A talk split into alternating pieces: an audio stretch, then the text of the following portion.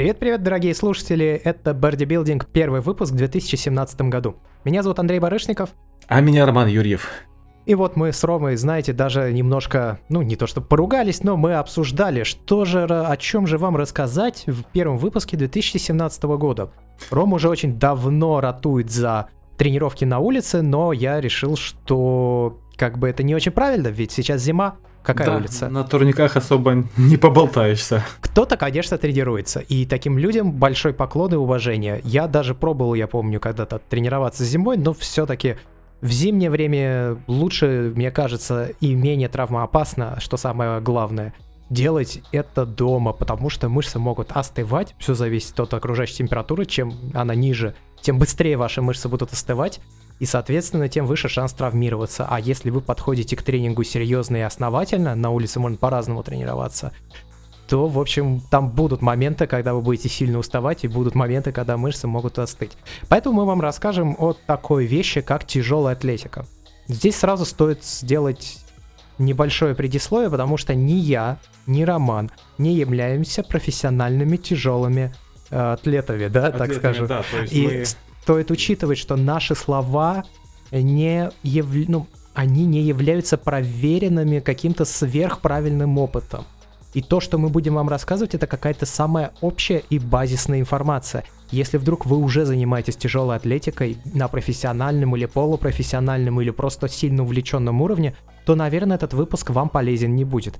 Я какое-то время тренировался тяжелой атлетикой, и сейчас иногда я это продолжаю делать я нашел какие-то вещи, которые позитивно влияют на меня как э, кусок мяса после тренировок э, с тяжелой атлетикой. Но тем не менее, вы все равно должны принимать с щепоткой соли вот этот выпуск подкаста. Для начала, вероятно, стоит э, рассказать о том, э, что такое тяжелая атлетика. И потому что довольно часто бывает, люди путают некоторые вещи и некоторые э, активности, виды физических э, тренировок, занятий тяжелой атлетикой. Э, по факту, самое главное, что стоит понимать, что тяжелая атлетика это полноценный олимпийский вид спорта в основе которого лежит выполнение упражнений по поднятию штанги над головой. Причем соревнования по тяжелой атлетике в разные времена включали разное количество э, упражнений. В текущий момент их осталось всего два. Это рывок и толчок штанги двумя руками. Э, кому Называется интерес... поэтому оно силовое двоеборье. Силовое двоеборье, совершенно верно, да. До того, в частности, до 72 года, если мне не изменяет память, был еще жим штанги над головой. То есть начало там такое, такое же, как в толчке, то есть человек забрасывает штангу на э, грудь, встает с ней, но потом вместо того, чтобы ее э, инерт за счет э, силы ног толкнуть, он поднимает ее просто руками за счет силы рук, за счет силы дельт. Вот. И, и тогда она называлась силовым трейборием. Да, да, но, кстати, было... А интересно. сейчас это не то же самое. Да, сейчас есть силовой трейбори, но никакого отношения к тяжелой атлетике практически. Да, сейчас это известно под названием пауэрлифтинг. Вот, э, к слову, возвращаясь к тяжелой атлетике и к э, упомянутому упражнению, почему его убрали, все-таки штука все-таки интересная. И, кстати, например, Власов, известный советский тяжелый атлет, один из самых известных, э, в таком движении именно силовой подъем штанги над головой, он поднимал 199 килограмм. И это не просто круто, это, блин, какой-то запредел. 200 килограмм поднять на голову, это, я не знаю, силой. Вот. Но убрали почему? Потому что стали читинговать спортсмены, э, то есть э, подбрасывать штангу ногами, и это было очень тяжело определить визуально, поэтому это движение убрали. Более того, более того, изначально в тяжелой атлетике было 5 движений. 5 движений, то есть помимо э, упомянутых, там еще был рывок и толчок одной рукой. То есть, э, грубо говоря, и гиревой, как, как бы и гиревой спорт, и э, тяжелая атлетика современная были все, это было все вместе. Но потом тоже эти движения убрали, и теперь всего лишь осталось два движения, рывок и толчок. Ну, вообще, тяжелая атлетика и гиревой спорт именно по ощущениям от тренинга очень похожи. Именно вот не то чтобы даже движения во время тренировки, хотя они есть схожие у них элементы, а именно вот после тренировки гиревым спортом или же тяжелой атлетикой вы ощущаете себя очень похоже, нежели когда вы делаете эм, пауэрлифтерскую тренировку, либо же бодибилдерскую тренировку. Я бы их разделил условно на три таких ощущения. Это бодибилдерская, это пауэрлифтерская и это вот тяжелая атлетика плюс гиревой спорт похожи. Именно усталость, мышечная усталость, она отличается в каждом из этих трех видов спорта. Поэтому, а так как эта усталость, ну, зачастую бывает приятной, как ни странно, вы можете поэкспериментировать. Э, возможно, вы будете тренироваться не ради результата, а ради вот этой мышечной усталости, ради того, чтобы вот эти приятные ощущения получать. Есть такое выражение, называется мышечная радость. Э, обычно это происходит непосредственно сразу после тренировки, особенно после тяжелой тренировки, как это странно бы не звучало. То есть э, идешь на тренировку, у тебя, допустим, день ног или там какая-нибудь та же самая тяжелоатлетическая тренировка, если этим занимаетесь, там тренировки достаточно тяжелые. Вот. Адский ад, думаю, думаешь, это ужасно, занимался, было очень тяжело, а в конце тренировки такое, знаешь, аж эйфория. Вот эта вот э, эйфория называется мышечная радость. А откуда она берется? Это банально огромнейший выброс дофамина, серотонина и прочих гормонов радости и удовольствия, как э, ну, ответ на стресс. Организма. Именно так. Собственно, тяжелая атлетика. Вообще, вот мы говорим, в нем два движения, глобальных, больших движения. Это рывок и толчок они кардинально отличаются друг от друга, хотя на первый взгляд между ними разница не такая уж и большая. И отличаются они техникой выполнения упражнений. Потому что если мы говорим о бодибилдинге, то мы уже много раз рассказывали, техника важна очень сильно, но она потом начинает варьироваться от человека к человеку в зависимости от его, скажем так, биохимических особенностей. То есть э, кому-то, у кого-то руки длинные, у кого-то ноги длинные. Из-за этого он начинает выполнять упражнения немного по-другому. Он все еще соблюдает какие-то базовые вещи в технике, но при этом она все равно изменяется. И он начинает делать упражнения не так, как они должны выполняться по книжке. И это совершенно нормально в бодибилдинге. Ну, это адаптация под себя. Адаптация у всех-то у нас крепления разные. То есть биомеханика абсолютно разная у каждого человека.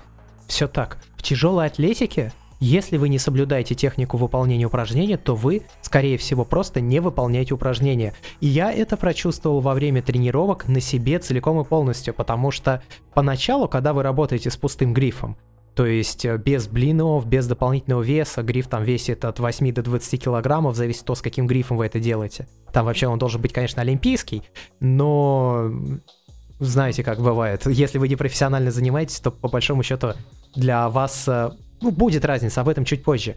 Но суть в чем, если вы делаете поначалу с простым весом, и у вас начинает становиться неправильная техника, то вы потом не сможете поднимать вес, который вы должны делать. Вы просто, у вас не будет хватать сил для того, чтобы это сделать. В какой-то момент наступит такая планка, вы поймете, блин, я дальше не могу поднять. Ну не могу и все. У меня не получается. Потому что в тяжелой атлетике техника выполнения упражнения включает в себя не только силовую часть. В ней еще очень большая часть зиждется на координации и скорости вашего, ваших движений. И для того, чтобы достичь максимальной скорости движения, техника должна быть вполне конкретная и определенная. Если вы ее будете нарушать, у вас не будет получаться э, выполнение упражнения. Соответственно, первое кардинальное отличие от бодибилдинга или даже пауэрлифтинга это то, что в э, тяжелой атлетики задействуется скорость. Скорость и координация. Они очень важны для правильных выполнения упражнений. И это на самом деле напрямую сказывается на том, какой отклик дает и получает ваша мускулатура. Она по-своему начинает адаптироваться под приходящие к ней требования. То есть сила и скорость а не только размеренное плавное движение или же наоборот резкий какое-то что-то выполнение в одном месте. И я думаю, стоит такое сравнение добавить для людей, которые ну, не имели опыта в тяжелой атлетике по той же самой координации движения. Вот если по пятибалльной шкале взять, то э, координация движения в бодибилдинге это будет ну, один балл. То есть там особо координация движения это серьезно не надо, тем более, что техника со временем меняется конкретно по человека. Координация движений э, в, и баланс в пауэрлифтинге, допустим, 3 балла, а в тяжелой атлетике это все 5 баллов. То есть без координации, без баланса ну, вы просто представьте, допустим, вставать э, из глубокого приседа со штангой над головой, вес которой, допустим, 100 килограмм. Тут э, присесть с этой штангой проблема, а то удерживать этот вес, э, удерживать этот баланс и реально... Ну, ладно-то ее поднять, хорошо подняли, но чтобы это сделать, технично, красиво, и чтобы не отпали руки после этого и не повылетали плечи. Вот это вот реально очень круто, и там нужна огромная координация, нужно ну, очень хорошо уметь и ставить технику идеально. К слову, поэтому говорят, что тяжелой атлетикой лучше всего заниматься, конечно же, с тренером. Ну, тут уже как получается. Я согласен. Тут действительно тренер обязателен, но я, правда, без него тренировался. Но вот есть такой человек на YouTube, Рашид Ицаев. И его видеоролики я изучал в свое время, вот прям вообще досконально, буквально пересматривал. Ну, то есть в бодибилдинге такого никогда со мной не было. А здесь приходилось пересматривать. Есть видеоролик, в нем там, допустим, 10 минут, ну, как пример. И вот там в какой-то момент происходит движение. И ты, и вы берете еще раз, перелистываете вот эти 3 секунды движения, секунду движения, еще раз пересматривать, и еще раз пересматривать, и еще раз пересматривайте. Потому что только так можно понять, что от вас требуется. Потому что на первый взгляд движение, что рывок, что толчок, это какие-то, ну, такие простые, в общем-то, вещи. Ну да, хоп и поднял штангу. Хоп и поднял, да, хоп и присел, хоп и, хоп и руки выставил. Но на самом деле там есть такие вещи, как постановка, стоп, разворот, стоп, куда смотрят колени, куда движутся колени, как вы держите поясницу, как вы держите спину меж лопаток, куда повернуты плечи в момент, когда вы ловите штангу, как подворачиваются локти, Потому что есть большая разница между подвернуть локти, положив штангу себе на плечи, и поймав штангу себе на плечи. Две кардинально разных, два кардинально разных движения. Я это начал понимать не сразу. И в момент, когда вы выжимаете штангу, есть тоже большая разница между вытолкнуть штангу и отжать, выжать штангу. Это тоже два, два больших, э, совсем разных движения.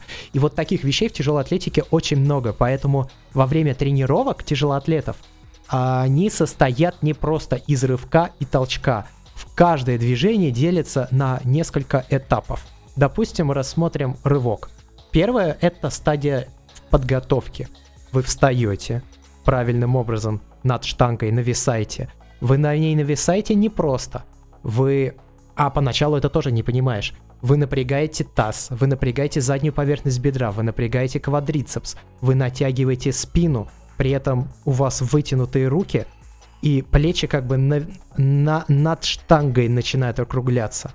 При этом у руки расслаблены. Это очень важно. Они четко сжаты в кистях, и причем хват там не такой, каким мы привыкли это делать, а так называемый замок. Вы обхватываете штангу ладонью, и после чего поверх большого пальца заводите, заводите, ну, на него кладете другие пальцы.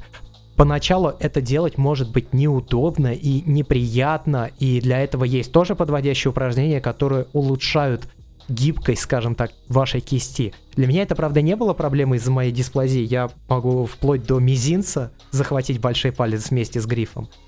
И это не является проблемой. Но поначалу это кажется, блин, что за бред? Нафига этот замок нужен? И я, я легче обычно хватом возьму. Проблема в том, что когда вы делаете с пустым весом, замок не нужен. Это факт, это правда. Но когда вы делаете уже даже там с 40-50 килограммами и начинаете делать правильное движение, не просто силой выжимать штангу, поднимать, рвать и так далее, а именно правильно вместе со скоростью и движением, штанга вылетает так сильно, что удержать ее обычно хватом практически невозможно. Она, скорее всего, вылетит из ваших рук.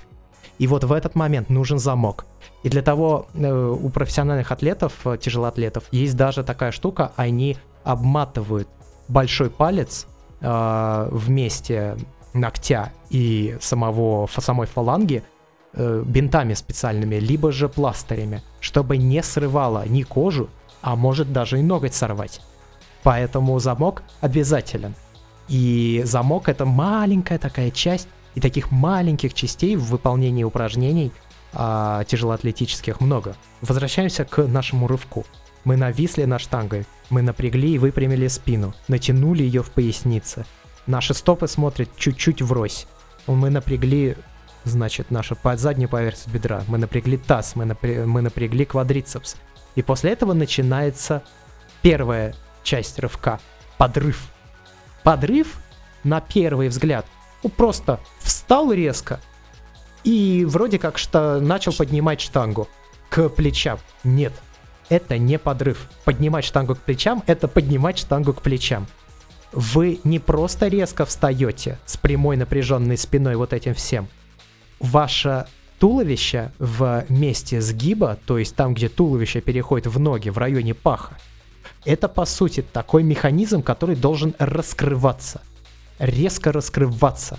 И, так, и вот, вот это раскрытие, это не толкает штангу, а именно вы не толкаете тазом штангу, а вы раскр- резко раскрываетесь. И в этот момент, когда штанга как раз проходит таз, тогда она начинает подлетать вверх из-за того, что вы разогнулись.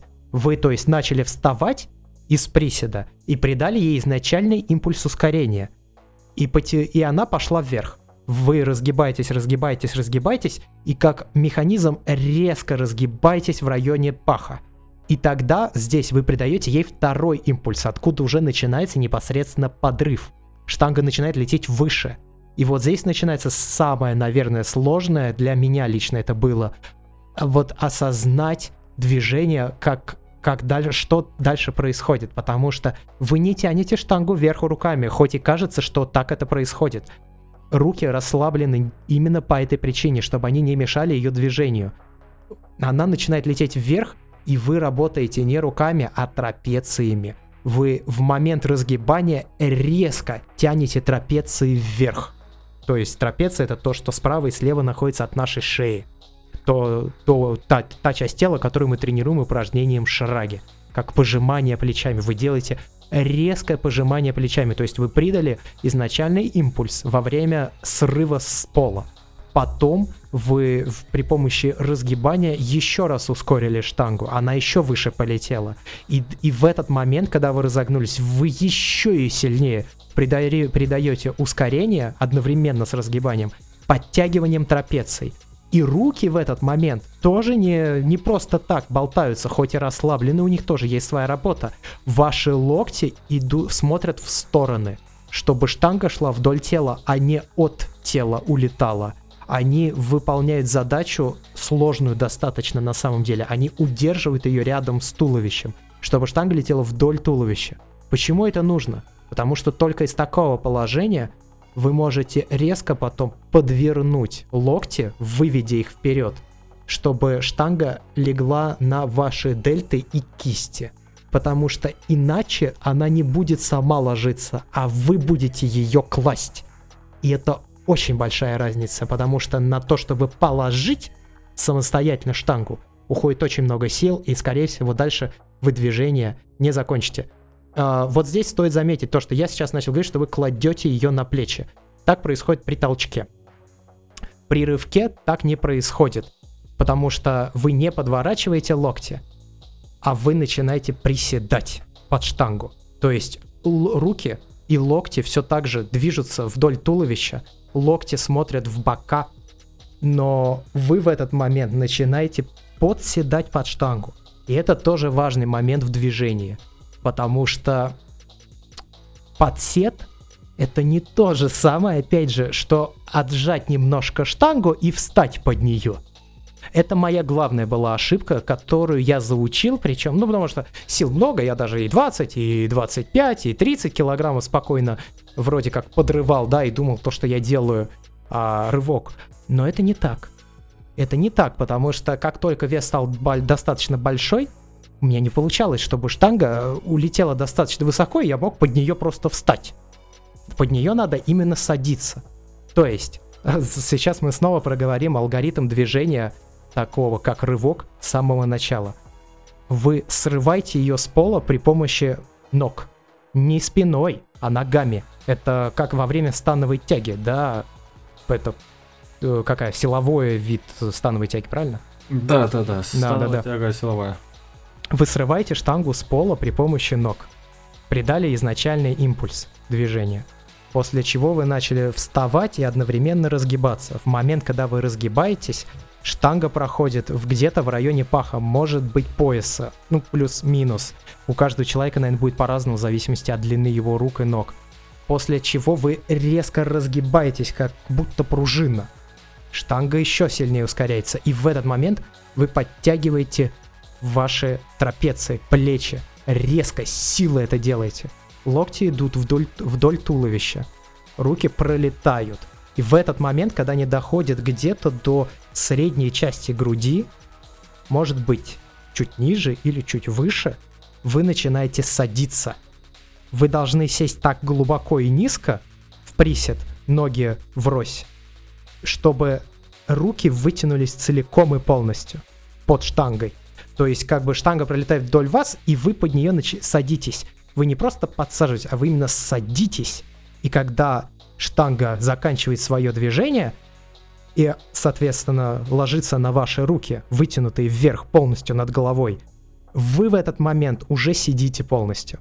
И в этот момент вы фиксируй уже ваши локти зафиксированы и руки напряжены. Это тот момент, когда они должны быть уже напряжены. Именно по этой причине и во всем остальном движении они должны быть расслаблены, потому что в этот момент резко включаются руки и резко включаются плечи. Плечи играют очень важную роль.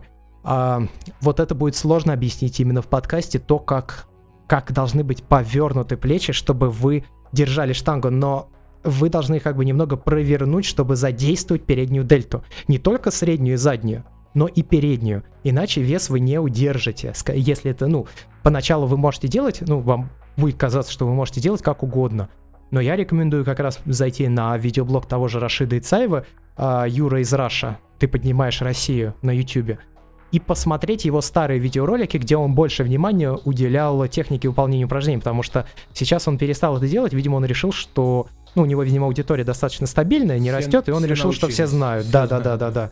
Он просто делает и делает и делает и делает. Собственно, так выглядит э, движение рывок. После чего, когда вы подсели под штангу, еще надо встать. Ну, это тоже требует сил. Тут опять задействуются ноги, опять поясница и спина. Ну и пресс тоже работает. Вообще, и кстати... Баланс, баланс, кстати, чтобы удержать это все в таком положении, потому что... Говорю, да, и баланс тоже работает. дело присесть со штангой, а другое дело встать со штангой, которая ты, ты удерживаешь на руках над головой. То есть это совершенно разные вещи.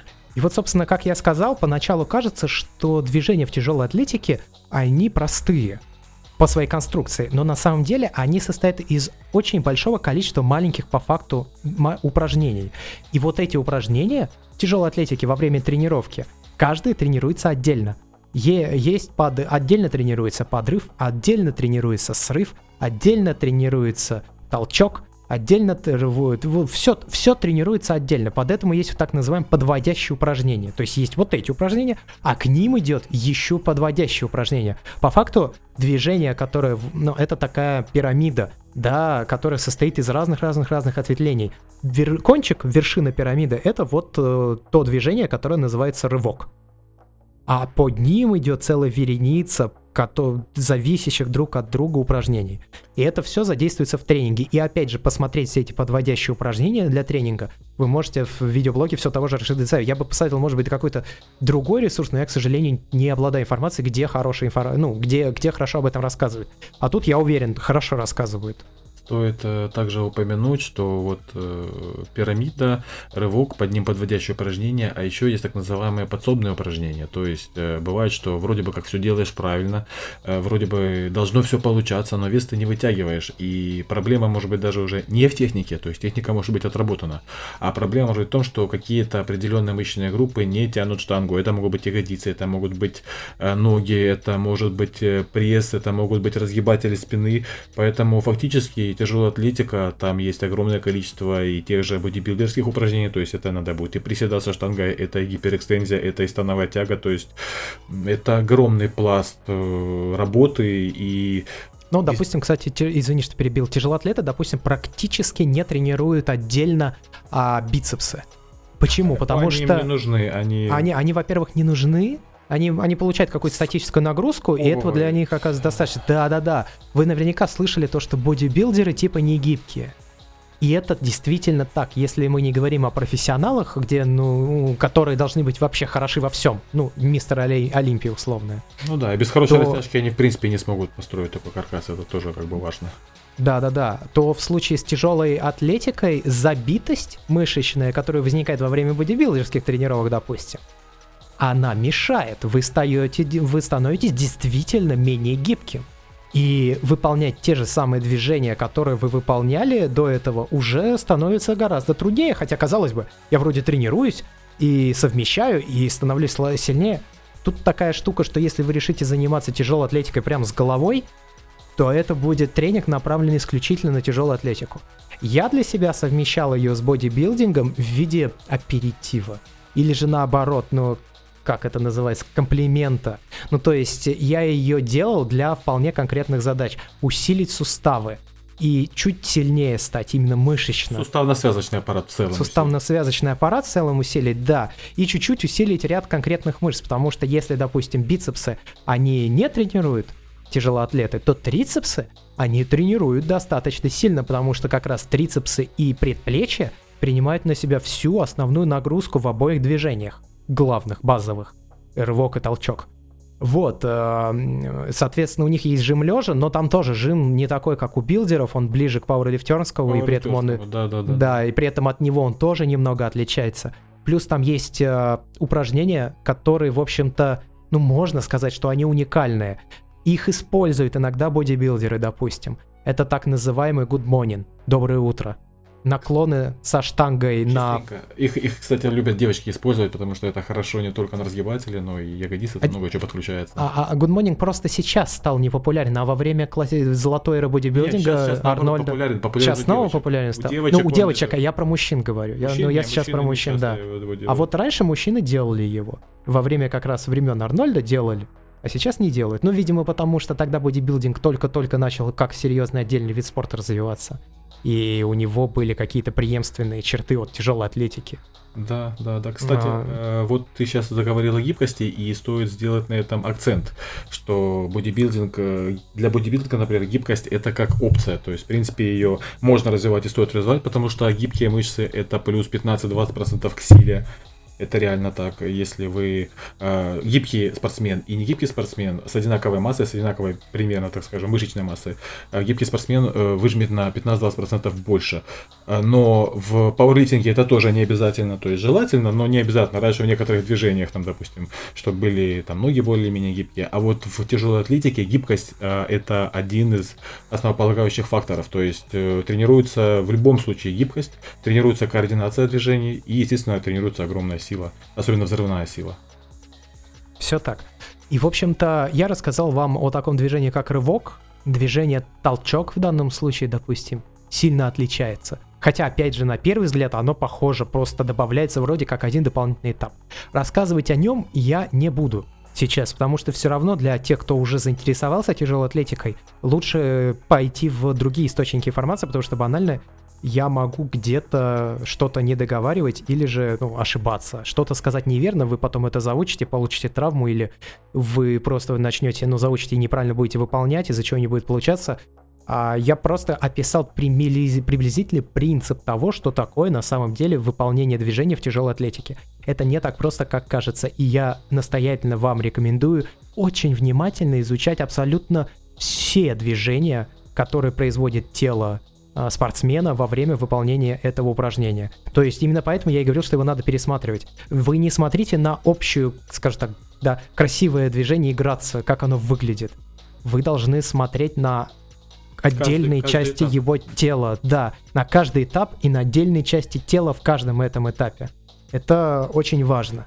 Кстати, Андрей, на самом деле, э, вот аудиочасть подкаста нашего, то, что ты рассказал, я вот тебя слушал, я, ну так, в общем-то, представляю тяжелую атлетику, то есть я особо никогда сам не пробовал заниматься, а со стороны только видел. Так вот, это очень хорошее подспорье. То есть, если человек просто посмотрит видеоролик, это он получит один опыт. Если он послушает то, что ты рассказал, а для меня, я на самом деле смотрел тяжелоатлетические ролики, э, включая упомянутого товарища, вот, но вот э, сейчас я это понимаю намного лучше, когда послушал то, что ты рассказал, потому что для, для себя на самом деле открыл очень много новых вещей, и реально будет намного проще понять. Так что, как бы там ну, ни было, но это подспорье хорошее. Хорошо, тогда по поводу толчка скажу следующее. Тот момент, когда вы ловите штангу на плечи, это не значит, что вы в этот момент стоите на полусогнутых коленках и пружините. Нет, все тут движение, это именно целостное движение. То есть вы не поймали штангу на плечи, остановились и выбросили. Хотя так делают тоже. Это не считается неправильным.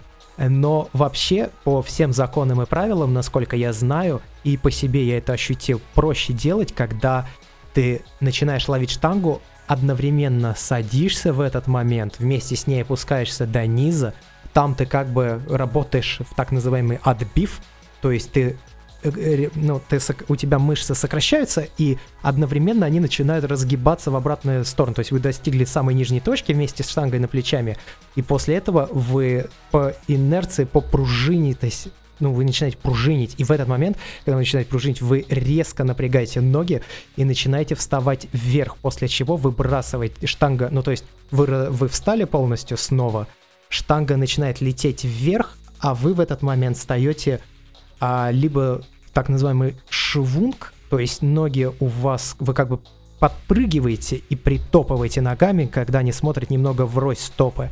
И есть еще вариант ножницы. Одна нога уходит вперед, другая нога уходит назад. У обоих полусогнутые колени, и таким образом как бы снова подсаживаетесь под штангу и ловите ее на вытянутые руки. То есть, я говорю, общие какие-то элементы у рывка и толчка, ну, они действительно общие. Я, в принципе, рассказал о половине движения, движ, движения рывка, и это применимо к толчку. Однако у них есть вот такие маленькие нюансы и отличия, причем если вы делаете разножку или же ножницы, то я хочу дать маленький совет, это вообще важно, для того, чтобы удержать равновесие и чтобы вы четко чувствовали, что вы правильно стоите, то нога, которая спереди, ее мысок должен смотреть вовнутрь, и нога, которая сзади, которая становится упором, она тоже смотрит в этот момент вовнутрь. И причем, когда вы встаете в разножку, в ножницы, распол... местоположение центра тяжести тоже играет очень большую и важную роль в правильном выполнении движения. Где-то 60 на 40 должно быть. 40 на заднюю ногу и 60 на переднюю. А может быть даже еще ближе к 50 на каждую. Но, в общем, здесь не должно быть четкого перекоса назад или вперед. Это очень важно. Потому что иначе вторая нога, получается, ну, не, не участвует в упражнении она должна это делать, потому что как только вес становится достаточным, устоять на одной ноге сложно. И если вы заучите движение неправильно, вы его не выполните. Да, тут, к слову, стоит, наверное, сделать небольшую ремарку. Ты, Андрей, много чего рассказал, и это все звучит очень круто и очень сложно. Это может пугать людей, особенно которые думали насчет того, чтобы заняться тяжелой атлетикой, послушают и потом подумают, блин, столько всего надо делать, это в голове не помещается. Э, не стоит Я бояться. скажу, это, не стоит бояться, но это, это сложно. В сравнении с любым упражнением бодибилдинге, допустим, да, это да, действительно да. сложно. Вы должны быть готовы к тому, что у вас будет не получаться, вы будете забывать что-то делать, и вы должны делать, вот, ходит такое, я не знаю, полу полу, полуфактическое поверье, что надо выполнить от 3 до 5 тысяч повторений каждого вот упражнения, я, чтобы я, заучить его. Я как раз веду к этому. Я веду к тому, что не надо бояться. Смотрите, э, у нас организм построен таким образом, особенно что касается движения. Это относится ко всем движениям, к, самым сложным движениям, к мега сложным движениям, которые, в которые задействована там половина ваших мышц. Э, за все эти движения в основном отвечает у нас мозжечок, который запоминает, как, что, где, какие напрягать нервные окончания, какие напрягать мышцы. И вот когда говорят о том, что тут нужно там повторить там тысячу, две тысячи, три тысячи, пять тысяч раз какое-то движение, вот по сути вы тренируете свой мозжечок человек. И потом то, что вот сейчас, допустим, Андрей проговорил словами, это у вас все будет происходить на автомате. То есть это сложно это заучить, но когда вы это выучите, когда вы сделаете там тысячу, две тысячи, три тысячи этих движений, это все будет происходить на автомате. Поэтому вот когда говорят, что там сильно травмоопасно, сильно это самое главное, правильно все заучить. Заучили правильно, дальше ваше тело все сделает за вас вне зависимости от вас. То есть э, вы над, этим даже думать не будете. И, к слову, именно поэтому, допустим, вот почему профессионалы или, допустим, вот кроссфит. Кроссфит на самом деле достаточно травмоопасная штука. И вот я лично не рекомендую новичкам заниматься кроссфитом. Э, при этом ребята, которые, у которых есть опыт тяжелой атлетики, они, э, ну им вообще проблема, очень тяжело получить травму в том самом кроссфите, а новичок это сделает за 5 секунд. Почему? Потому что у тяжелоатлетов у них это все уже движение, они запомнили, это все работает на автомате. Поэтому не бойтесь. А в кроссфите почему-то, кстати, не уделяют вообще большому вниманию именно технике выполнения упражнений. Не уделяют. И это большая проблема. Это огромнейшая проблема на самом деле. Потому что я говорю, я вот сейчас смотрю в том тренажерном зале, в котором я занимаюсь, у нас там есть э, секция кроссфита, ну, отдельный зале кроссфита, и там бывает, тут приходит человек, новичок, он только пришел, он даже он, он в тренажерке еще не был, он не, он не умеет делать базовое движение, и тут он начинает э, поднимать эти штанги, ему показывают там э, рывок, толчок, он дергает эту гирю, я вижу, что у него, грубо говоря, это все падает на позвоночник, на суставы, на связки, а не на мышцы, вот, но те давай, давай, давай, чувак, делай, естественно, там драйв и так далее, а потом в раздевалке слушаешь разговоры, ах, какая крутая тренировка была, блин, правда, я теперь разогнуться не могу, но крутая тренировка, ну, а я-то прекрасно понимаю, что человек сейчас не разъебается, а вечером у него вообще будет адский ад, а на утро не факт, что он вообще следит со своей кровати. Вот. Э, при этом люди, которые с опытом, те же самые тренера, а ничего бы не творили, пусть это будет на время, пусть это будет в полубредовом состоянии из-за высокой нагрузки, они будут делать все правильно, потому что у них мозжечок уже натренирован. А возвращаясь к тяжелой атлетике, не пугайтесь. Вы сделаете 100, 200, 300, 1000 движений, и вы это будете все делать на автомате. Самое главное, поставьте технику. Все так. И вот здесь стоит, наверное, вернуться к буквально, наверное, первым нашим выпускам, одном из трех, где мы говорили то, что спорт может как вредить, так и как калечит, так и лечит. Все зависит от того, как вы к этому относитесь. Если вы делаете все безалаберно, если вы не вникаете в процесс выполнения упражнений, если вы не изучаете подспудную информацию, ну, типа этого подкаста, то в таком случае вы будете себя практически наверняка калечить, а не лечить. Вы не будете улучшать свое самочувствие, оно будет ухудшаться. И, возможно, сразу вы этого не поймете, но через несколько лет тренировок это все даст о себе знать. И цена ошибки бывает очень велика, об этом мы тоже рассказывали. Мы рассказывали о том, как я травмировал свою коленку, пренебре... потому что пренебрег э, помощью друга, который мой, мой тренировочный напарник. И, э, ну, и Роман тоже делился много, своим опытом. Много было, да, травм, много всего, потому что банально, да, не учитываешь каких-то мелочей, думаешь, а, авось... Э, всегда все работало да, и сейчас работает. Да, да, да. Но важный момент, что потом это может аукнуться. Поэтому техника, поэтому относитесь ко всему внимательно. Это, казалось бы, мелочи, но каждая мелочь это здоровье. И опять же, то есть хотите, чтобы это все шло на пользу, обращайте внимание на мелочи, делайте все правильно, не спешите. Спешка, переловля блох только важна и все. Именно так. Тяжелая атлетика, я когда начал ей тренироваться, у меня было, скажем так, два подхода к этому виду спорта. Ну, даже я не могу, я не спортсмен. В моем случае это не вид спорта, в моем случае это вид тренировок. Силовой вид тренировок, и потому что в мой, мой обычный бодибилдерский тренинг, он не силовой, там нет тяжелых упражнений, я всегда работаю с небольшими весами и на большое количество повторений. И в дан... для меня тяжелая атлетика стала такой отдушиной, что ли, потому что совершенно иначе работает мозг, совершенно иначе работают мышцы, они делают быстро, они делают координированно, они делают резко, и они сильно напрягаются. И, конечно, это по-своему повлияло на мой организм. И это влияние на организм сказалось и на крепкости моих суставов, и на ширине моих предплечий и запястий, что для меня было очень важно, потому что у меня дисплазия ткани, из-за чего запястье не держит толком кисти, она гнется во все стороны. Это, это важно при выполнении как упражнений, так и в обычной жизни. У меня бывало такое, что мизинец, блин, при удержании какого-то небольшого веса гнется, и я не могу его разогнуть, пока не сниму вес с руки. Ну о чем говорить? И для всего этого тяжелая атлетика мне очень помогла. Плюс она очень сильно повлияла на строение и фактуру моей мускулатуры. Я тренировался недостаточно много в тяжелой атлетике, чтобы она повлияла на все мышечные группы. Но она развила очень сильно предплечье. Никакие другие упражнения в бодибилдинге, допустим, мне такого не давали. Даже самые распространенные виды, вроде сгибаний на предплечье на штанге, ой, на, на лавке, когда вы тягаете вес, и удержание с расширителями. Вот не, да, не дают они того же самого, что делает тяжелая атлетика, потому что там предплечья работают на протяжении всего движения, причем они работают по-разному, они то расслабляются, то напрягаются, то расслабляются, то напрягаются.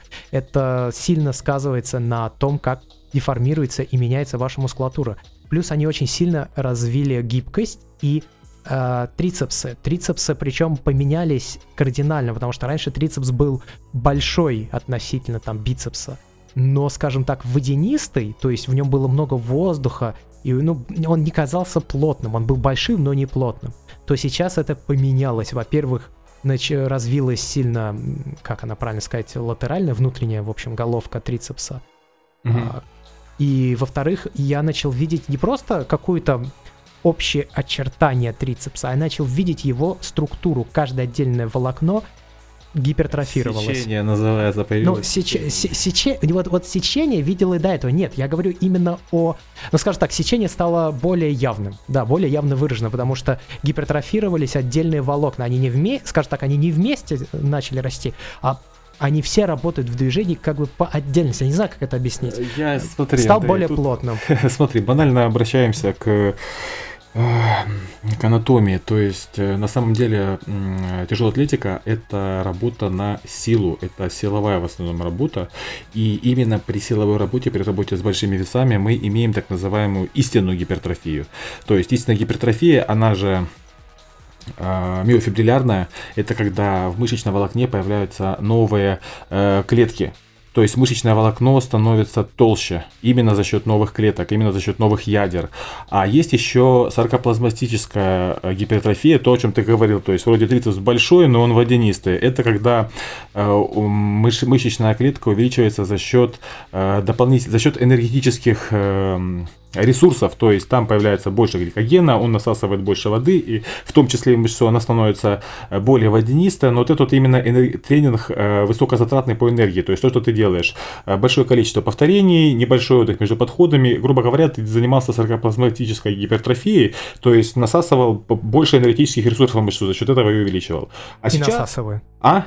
И насасываю. Да, Можете и вырезать и потом шутить, да, я да, знаю. Да, да, вот. А сейчас ты развил, именно увеличил толщину волокон, то есть это, вот это конкретно настоящая гипертрофия, и именно вот эта гипертрофия остается человеком потом на всю жизнь. То есть да, мышцы могут чуточку там уменьшаться и так далее, но 2-3 месяца вы получите свой собственный истинный объем, какой он и был. И компактнее, меньше после этого вы, в принципе, уже не станете после такой гипертрофии. Факт, да, вы даже будете старыми и все равно будете казаться мускулистым. Массивным, да, да. Массивным, мускулистом. Я это совершенно точно знаю, потому что среди, ну, скажем так, не то чтобы в моем круге общения, но и есть э, знакомые достаточно близкие люди, которые даже 80, 80 все равно мускулистые. Да, мускулы совсем небольшие, и движется этот человек еле-еле, но при этом на его тело смотришь, одни мускулы. Одни, блин, потому что он всю жизнь пахал, пахал и пахал. Причем ну просто пахал. У него была работа, связанная с тяжелой пахотой. Именно вот физическая вот эта силовая нагрузка. И, ну, я, я вижу, да, я вижу то, что пусть ему это не очень помогает, но, но чисто визуально он отличается от других, скажем, 80-летних стариков. Вот так вот.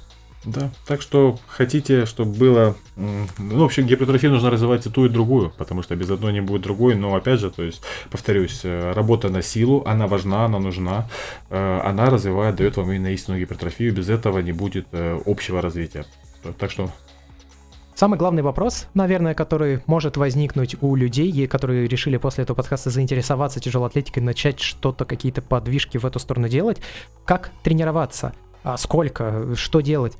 Собственно, ситуация следующая. В отличие от э, билдерских тренировок, которые могут быть как непродолжительными, так и продолжительными, э, тяжелая атлетическая тренировка людей, увлеченных и профессионалов, длится долго. Это могут быть полтора, два, три часа. Четыре. Четыре они, часа, если по они, а, включить, да, а, да. Они могут быть несколько раз в день, они могут быть до пяти раз в неделю даже.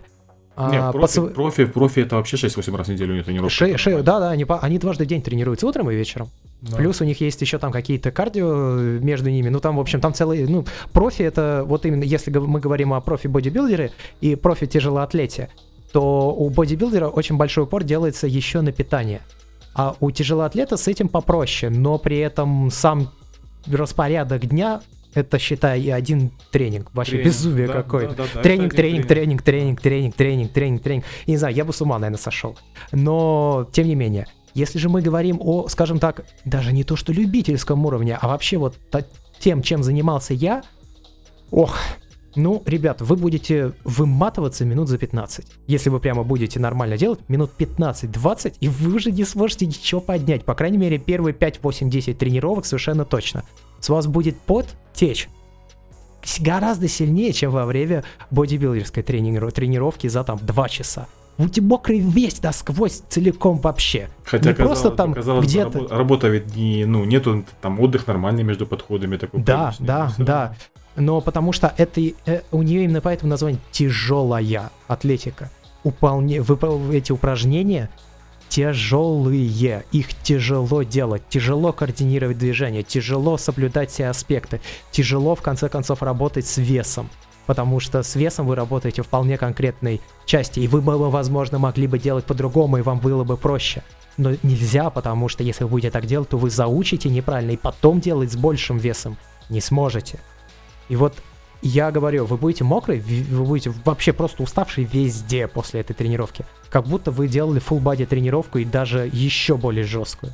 А первые несколько тренировок по ощущению будут такие. Потом Потом вы станете более выносливыми, и вы сможете тренироваться дольше. И вы начнете со временем, как это всегда бывает, понимать, что вы что-то делали неправильно, и что надо делать вот так, и вот так. Вы точно так же, как и в случае с бодибилдингом, будете изучать свое тело. Но, в отличие от бодибилдинга, этот процесс в тяжелоатлетике, как мне кажется, опять же, я не профессиональный тяжелоатлет и точно сказать не могу, но как мне кажется, этот процесс там конечен, потому что он строго ограничен техникой выполнения бодибилдинге все же не так. Там это можно даже назвать немного искусством, потому Искусство, что да, да. да, вы можете, вы, у вас есть простор для мышления, простор для фантазии. Вы можете комбинировать разные вещи, пробовать разные штуки и в итоге получать лучший результат. А здесь нет такого. И не потому, что это тупой вид спорта, а вот наоборот, просто иначе вы не сделаете. Все очень там четко, там, ну, это физика, там четко рассчитано все по физике. Как вы, не, не, по физике движения. Биомеханика. Физика, и, био, биомеханика. И, и биомеханика, и физика, да. Именно скорость полета, на массу, на, на, на, на усиление, на, ну, вот это все, на импульс. Э, тяжелая атлетика зиждется вокруг вот этих штук. А это, по-моему, заслуживает уважения. Однозначно. Э, Еще один момент, который стоит упомянуть, уверен, у нас среди слушателей есть девушки, вот, и, и их тоже может заинтересовать тяжелая атлетика. Почему? Потому что в тяжелой атлетике по большей части тренируется нижняя часть тела и мышцы кора. Но вот нижняя часть тела это, то есть ноги, э, бицепс бедра, ягодицы, квадрицепсы, то, что девушки в принципе хотят, ну, исключая квадрицепсы, но им не грозит их сильно накачать. Так вот, э, у меня есть личный опыт, вот, когда девушка такая субтильная, худенькая, тощенькая, начала вот на моих глазах, грубо говоря, заниматься тяжелой атлетикой, я про себя еще тогда думаю, это было давно, лет, не знаю, 10-15, лет 12 назад. Про себя думаю, ну когда она, куда она лезет, зачем эта тяжелая атлетика, шла бы там, потягала гантельки розовые и ничего так, и побегала на дорожке. Но нет, она занялась тяжелой атлетикой. Так вот, буквально за пару лет эта субтильная девочка превратилась, ну, по комплекции, наверное, фитнес-бикини или что-то около того. То есть реально мощные бедра, мощные ноги, очень красивая фигура и при этом сила. И, ну, кто-то может подумать, а, там ее, наверное, зарядили по полной программе фармакологии и прочими вещами. Вполне возможно, то есть я не отрицаю, потому что профессиональный спорт есть профессиональный спорт. Но я на 100% знаю, что потом она спокойно забеременела, родила здорового ребенка, вот я ее встречаю, она до сих пор сохраняет отличную комплекцию, поэтому тяжелая атлетика для девушек тоже вполне-вполне подходит, э, позволит сделать хорошее тело. А если вы заинтересуетесь этим делом как спортом, это, в принципе, еще, к слову, тренирует не только там мышцы, это очень сильно тренирует характер и на самом деле помогает по жизни. По крайней мере, вот как я сообщался с знакомой, она говорит, что потом как бы то, что ты делал в спорте, ты это перекладываешь на свою жизнь, какие-то добиваешься каких-то целей, что-то делаешь, э, делаешь это там, грубо говоря, по режиму, так как надо делать, и это помогает везде и во всем. Так что, девушки, welcome, как бы для вас. Не стесняйтесь, не стесняйтесь и не бойтесь. И не бойтесь, да, то есть вы не превратитесь э, в монстров, но получите хорошее тело, и это хороший опыт. Монстров вообще нельзя превратиться без желания на этого. Это, да. Монстром нельзя стать случайно. Монстром да. можно стать только по собственному желанию. Совершенно верно. И никак иначе. Точно так же, как условные фрики, которых называют, э, тоже, знаете, не, не, не, не как-то вот, а, ай, получилось вот так. да, и, и фрики тоже работали. к этому шли, им это нравится, их прет, поэтому, да, это, это не случайность. Все именно так. Ну что ж, я думаю, то, что мы ответили на все даже не базовые вопросы, господи, тяжелая атлетика это такой объемный вид огромный, спорта, огромный, огромные, это наука, по нему энциклопедии написаны, да. Что говорить, и мы, конечно, не раскрыли даже десятой, сотой части информации, которую бы мог дать профессиональный тяжелоатлет. Но я думаю, то, чтобы заинтересовать, зажечь вас интерес попробовать хотя бы, может быть, у нас это получилось. Ну что ж, с вами был Андрей Барышников. И Роман Юрьев. Спасибо большое, то, что слушаете подкаст Берди Билдинг. Впоследствии мы расскажем вам еще много полезной и интересной информации о том, как привести свое тело и свой образ жизни в порядок. До скорых встреч, пока. Всем счастливо. Слушайте больше интересных тем и новостей в других подкастах проекта BeardyCast. Мы рассказываем о науке и космосе в The Big Beard Theory, фитнесе и правильном питании в Beardy Building – о технологиях и гаджетах, сериалах, играх и фильмах в Бирдикаст. Ссылки на все подкасты указаны в описании или на сайте birdicast.com.